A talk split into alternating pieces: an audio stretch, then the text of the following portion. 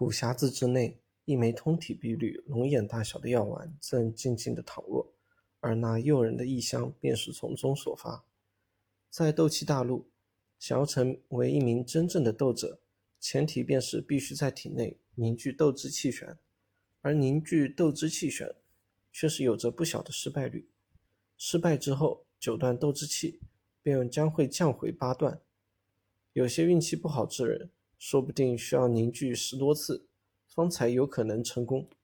而如此重复的凝聚，却让的人失去了最好的修炼时间段，导致前途大损。聚气散它的作用，便是能够让一位九段斗之气百分之百的成功凝聚斗之气旋。这种特效，让的无数想要尽早成为斗者的人，都对其垂涎不已，日思夜想而不可得。说起聚气散，便不得不说制造它的主人——炼药师。斗气大陆有一种凌驾于斗者之上的职业，人们称他们为炼药师。炼药师顾名思义，他们能够炼制出各种提升实力的神奇丹药。任何一名炼药师都将会被各方势力不惜代价竭力拉拢，身份地位显赫至极。炼药师能够拥有这般待遇。自然与它的稀少使用有关。想要成为一名炼药师，条件异常苛刻。首先，必须自身属性属火；其次，火体之中还必须夹杂一丝木气，以作炼药催化之效。要知道，斗气大陆人体的属性取决于他们的灵魂，一条灵魂永远都只具备一种属性，不可能有其他的属性掺杂，所以。一个躯体拥有两种不同强弱的属性，基本上是不可能。当然，事无绝对，亿万人中总会有一些变异的灵魂，而这些拥有变异灵魂之人，便有潜力成为一名炼药师。不过，单单拥有火木属性的灵魂，却依然不能称为一名真正的炼药师，因为炼药师的另外一种必要条件，同样是不可缺少，那便是灵魂的感知力。也称为灵魂塑造力。炼制丹药最重要的三个条件：材料、火种、灵魂感知力。材料自然是各种天材地宝。炼药师毕竟不是神，没有极品的材料，他们也是巧妇难为无米之炊。所以，好的材料非常重要。火种，也就是炼药时所需要的火焰。炼制丹药不可能用普通火。而必须使用由火属性斗气催化而出的斗气火焰。当然，世间充斥着天地异火，一些实力强横的炼药师也会取而用之，用这些异火来炼药，不仅成功率会高上许多，而且炼出的丹药也比普通斗气火焰炼出的丹药药效更浓更强。由于炼药是长时间的事，长时间的炼制极其消耗斗气。因此，每一位杰出的炼药师其实也都是实力强横的火焰斗者。最后一种条件便是灵魂感知力。在炼药之时，火候的轻重是重中之重。有时候，只要火候稍稍重点，整炉丹药都将会化为灰烬，导致前功尽弃。所以，掌控好火候是炼药师必须学会的。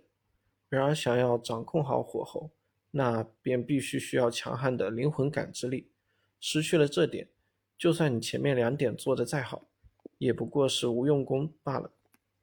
在这种苛刻的条件之下，有资格成为炼药师的人当然是凤毛麟角，而炼药师少了，那些神奇的丹药自然也是少之又少，物以稀为贵，也因此才造就了炼药师那尊贵的，甚至有些畸形的身份。大厅之中，听这三位长老的惊声，厅内的少年少女们眼睛猛地瞪大了起来，一双双炙热的目光死死地盯在葛叶手中的玉匣子。坐在父亲身旁的萧妹，粉嫩娇舌，轻轻地舔了舔红唇，盯着玉匣子的眸子，眨也不眨。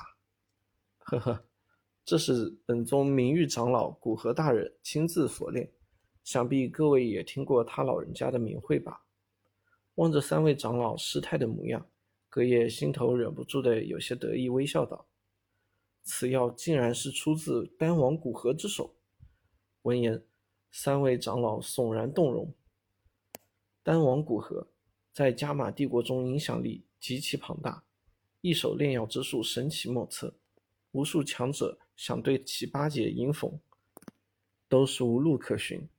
古河不仅炼药术神奇，而且本身实力早已进入斗王之界，名列加玛帝国十大强者之一。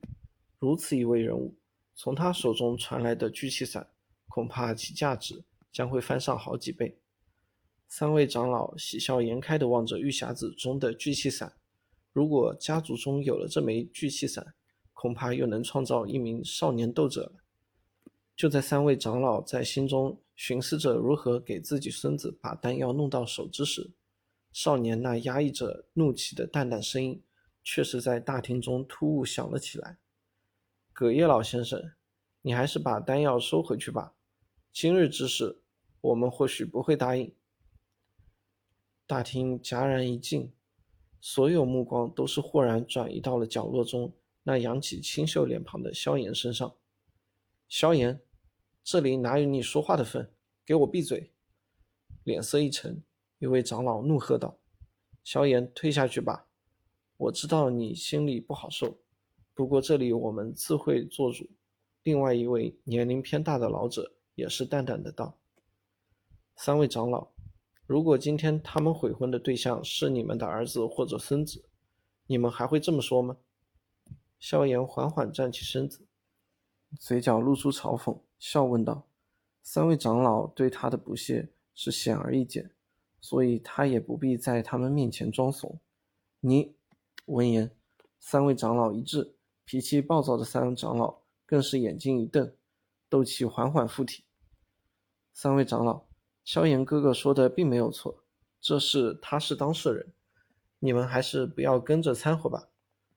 少女清灵的嗓音在厅中淡然的响起，听着少女的轻声，三位长老的气焰顿时消了下去，无奈的对视了一眼，旋即点了点头。望着萎靡的三位长老，萧炎回转过头，深深的凝视了一眼笑盈盈的萧薰儿：“你这妮子究竟是什么身份？”怎么让得三位长老如此忌惮？压下心中的疑问，萧炎大步行上，先是对着肖战恭敬的行了一礼，然后转过身，面对着纳兰嫣然，深吐了一口气，平静的出言问道：“纳兰小姐，我想请问一下，今日悔婚之事，纳兰老爷子可曾答应？”先前瞧得萧炎忽然出声阻拦。纳兰嫣然心头便是略微有些不快，现在听得他的询问，秀眉更是微微一皱。这人初时看来倒也不错，怎么却也是个死缠烂打的讨厌人？难道他不知道两人间的差距吗？